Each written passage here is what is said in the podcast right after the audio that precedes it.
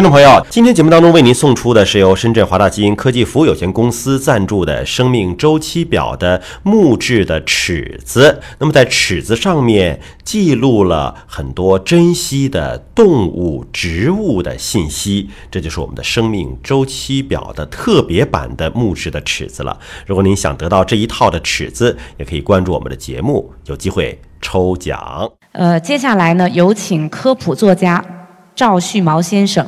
赵旭谋先生是中国科普作家协会的会员，从事濒危动物保护工作，出版了很多相关领域的科普作品。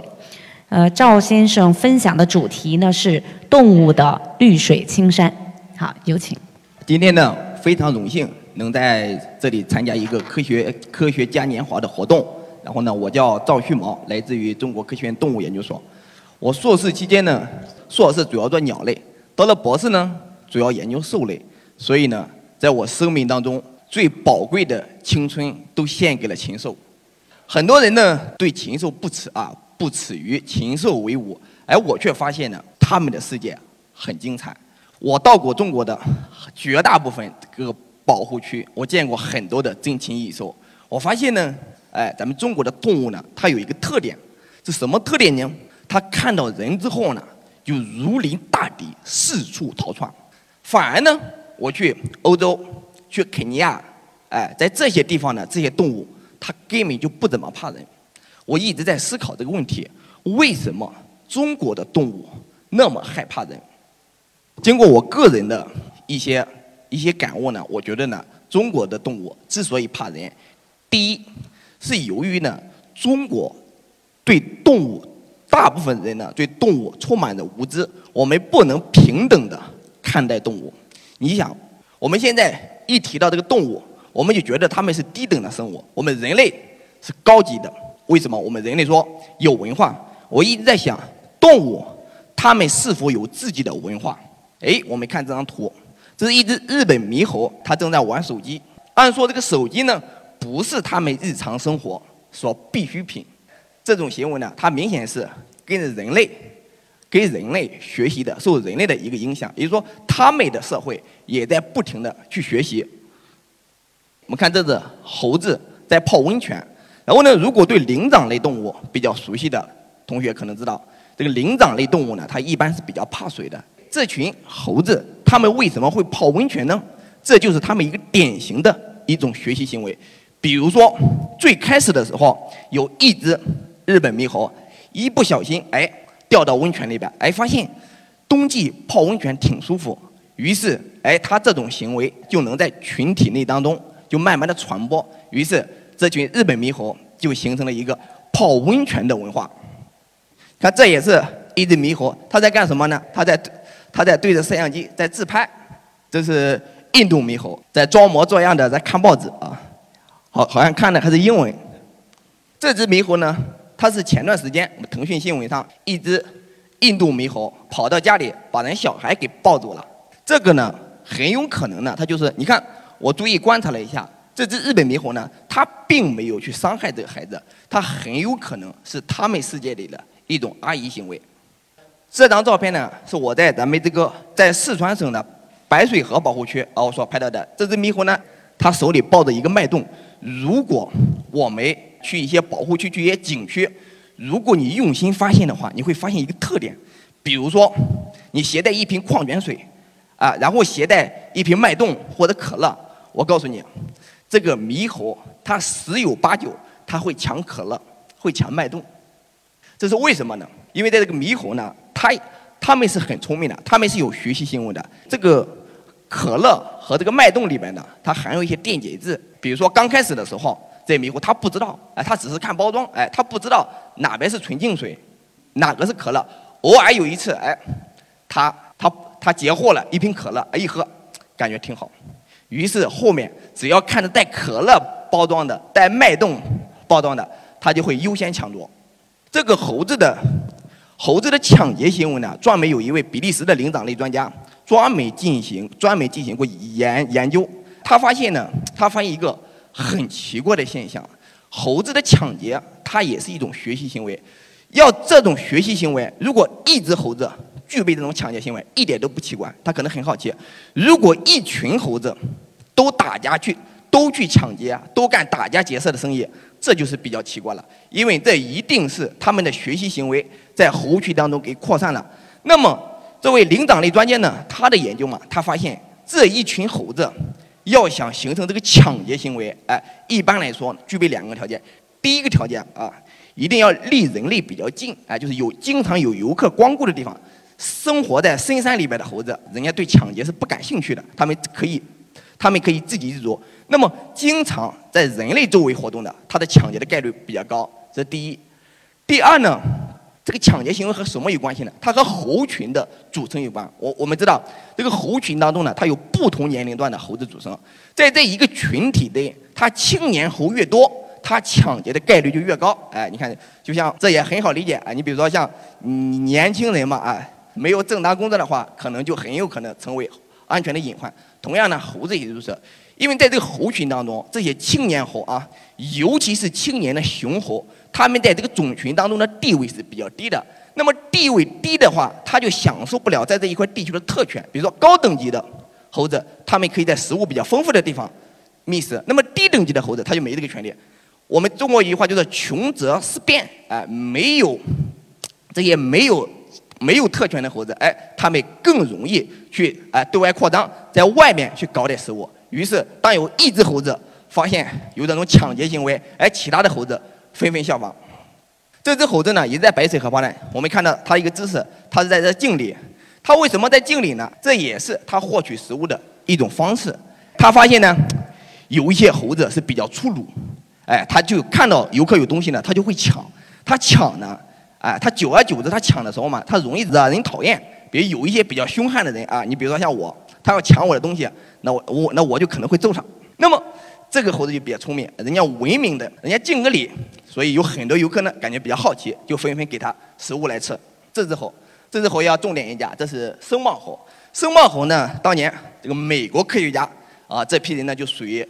三个字叫钱多烧。什么叫钱多烧呢？有钱多的烧的。他们呢就做了一个经典的实验，用这一群什么？他们搞了七只猴子。七只猴子呢有四只雄猴，三只雌猴。他们首先呢教这只猴子啊，他教猴子干什么呢？教猴子去认识货币啊。你像这些科学家是挺有想法的哈。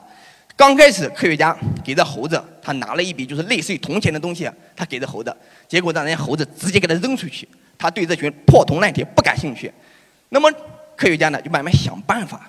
他给这些猴子铜钱的时候呢，同时给他食物。哎，这群聪明的猴子他明白了，哎呀，这些破铜烂铁它和食物是有关系的。慢慢的形成嘛，这些猴子呢，它就会通过通过这些铜钱去兑换食物。后面的就会哎这样呢，这群猴子呢。他就学会了，呃，这个货币经济就会使用货币去购买食物。这个时候呢，这科学家啊，他做了一个比较坏的实验。这个实验为什么坏呢？他给这个猴子让他看看这个猴群它的分配方式是怎样的。于是呢，啊，实验比较复杂啊，我先说一下。他就是呢，这个猴群当中呢，他们也是有等级的。他有的身强力壮，在猴群当中占优势；他有的个头比较小，他就占劣势。这时候呢，科学家拿了一把货币，啊，让他们呢，让一部分猴子先富起来，啊，让一部分猴子那些身强力壮的，他们抢的比较多，哎，他们就拥有了这个钱币。然后那些人，比如说像雌猴了，他们力量比较小，所以他们就没有这个货币，没有这货币呢，他就无法购得食物。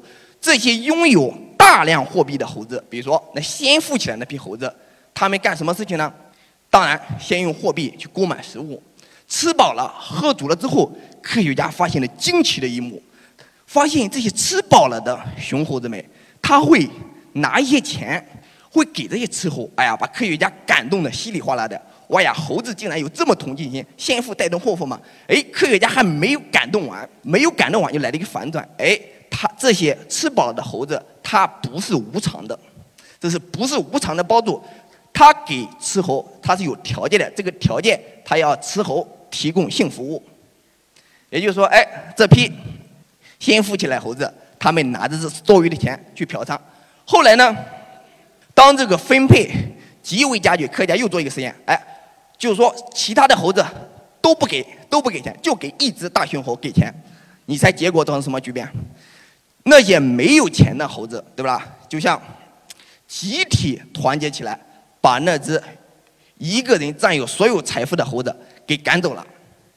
好了，在此呢，我要重点强调一点啊，我讲的是科学问题啊，你要产生，你要根据我讲完之后，你要产生其他的一些想法吧，那和我是没关系的。我只是讲的科学问题啊。我们说动物，我们习惯于叫它们禽兽，哎。很多时候呢，我们人类觉得哈，动物我们天真的以为啊，动物的哎，动物的交配那就是为了繁殖，就是为了造孩子，哎，只有我们人类的啊，这个交配比较高级的。你看我们有很多种文化，比如说啊，共赴巫山云雨啊，这些都是人类的一些文化。那么，难道动物的交配它都是为了繁殖吗？我们还是看这个。这是呢，我去年一月份的时候，我还是在云南的白水河保护区，我看到了这一群藏球猴，他们在干什么呢？他们在交配。当然，我此行的目的不是主要去看他们交配啊，我是做另一项调查，无意当中看到的。当时在冬天交配，这个时候呢，我就很好奇，因为为什么好奇呢？因为那个藏球猴，它的繁殖期在一月到八月，也就是一月到八月的时候，哎，是它的生育季节。那也就当然，那也就是它其他的时间段。它不是不会繁殖的，是不会生猴宝宝的。那么它是为什么呢？其实呢，这里面的奥妙在于，猴群当中呢是分等级的，有等级之分，必有强和弱。那些在猴群当中处于弱势地位的一些年轻的雌猴，它们呢通过这个性关系去和猴群当中高等级的雄猴建立一种联盟，来巩固自己在猴群当中的。生存地位和生存的权利，还有一个比较有意思的现象，他们在猴群当中呢也是互相通婚。当然，这个通婚呢和等级有关系。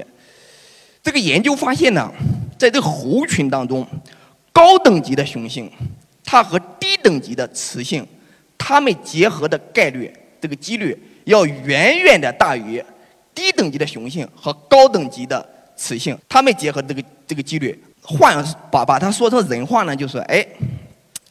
这个富家子和穷家女啊在一起的几率，要远远的大于这个穷家子和富家女在一起的这个几率啊！这一点不光猴子，我个人都深有体会。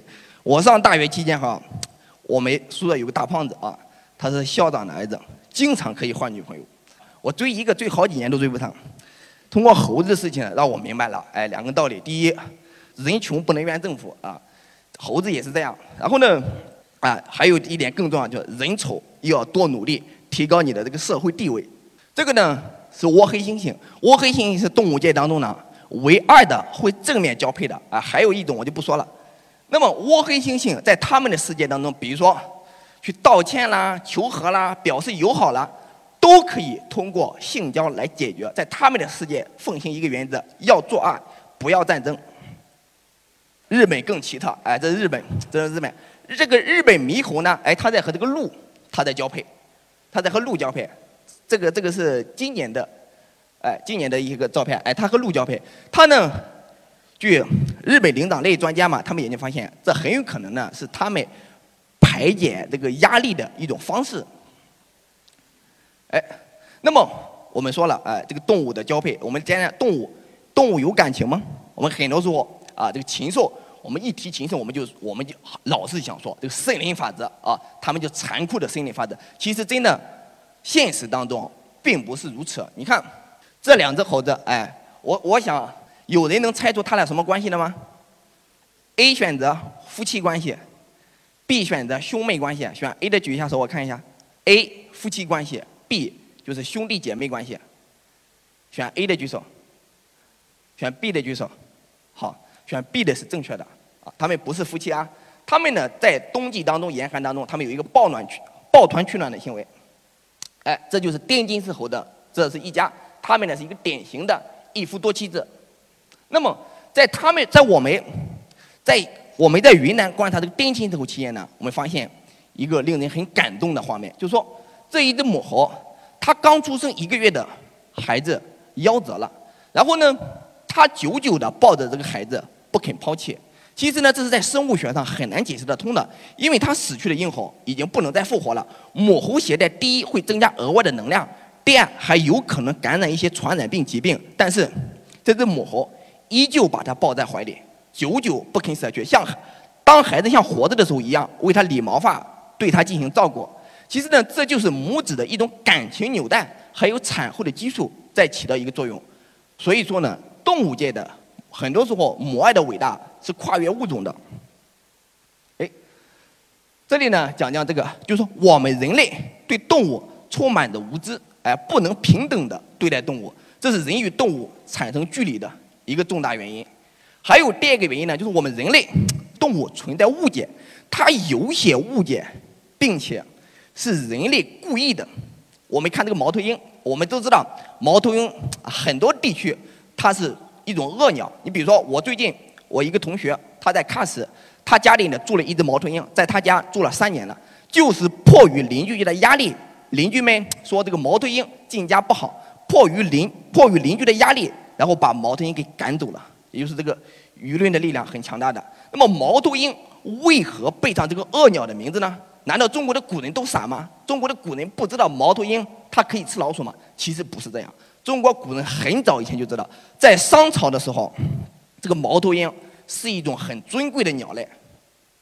我们看这个，这是商朝的一种一一种箫，它作为一种箫，它作为一种箫鼎啊，这作为一种礼器，在作为礼器当中呢，哎，这个猫头鹰呢是一种很很猫头鹰是一种很尊重的鸟。那么到了什么时候呢？到了周朝的时候，我们知道商王是被周朝取代。那么到了周朝呢，奉行一个原则，凡是敌人支持的，我们都要坚决反对。所以。毛头鹰的真正的恶名是从周朝，我们看《诗经》里边，从周朝名声开始败坏，一直到现在。那么，人类对动物充满着误解。还有呢，人类最恐怖的是，人类对动物无节制的利用，这是人与动物之间最大的距离。你比如说这只鸟，它叫黄胸乌，我十年前去广州的地方很常见，现在吃到啊濒临灭绝。就是仅仅为了吃它一口肉，濒临灭绝。还有这个穿山甲，我就更不用多，更不多说了。咱们中国人现在很厉害，把中国境内穿山甲吃到几乎灭绝。现在把这个矛头转向东南亚、印度、非洲，并且给那个地区的穿山甲带来严重的灾难。那么动物，所以所以说，人类对动物的无知、误解、疯狂的利用，是造成人与动物之间的最大距离。时至今日呢？我们要能正确的认识动物的生存智慧。你比如说，哎，这是一只滇金丝猴，啊，视力好的可以寻找一下。它的生活，我们现在讲可持续发展，我们讲绿水青山。其实我告诉你，动物它们也会。你比如说，滇金丝猴，它以这个松萝为食，啊，左边的松萝，松萝呢是长在树上的一种一种寄生物。那么松萝过快增长会对森林造成伤害。滇金丝猴以松萝为食，可以间接的保护森林。更为玄妙的是。滇金丝猴不会等到在一个地方的松萝全部吃光，就会搬到下一个地方。这样呢，既能保住自己的食物源源不断，又保护住了森林，坚持的一种可持续发展。讲到这里呢，就说，对为什么说动物的绿水青山？其实绿水青山是人和动物的共同追求。时到今日啊，什么是叫生态文明？生态文明就在于人与动物之间的距离。如果说时至今日还不能平等的。正确的认识动物，还对动物充满着误解，还是想着疯狂的去利用动物、捕杀动物，那么生态文明也就无从谈起。最后这一呢，就是说平时啊到过的地方比较多，我喜欢用自己的笔记录大自然的一些精彩的瞬间。哎，动物们不会说话，我觉得作为动物的一个研究者，哎，我有必要替他们说几句话。好，谢谢大家。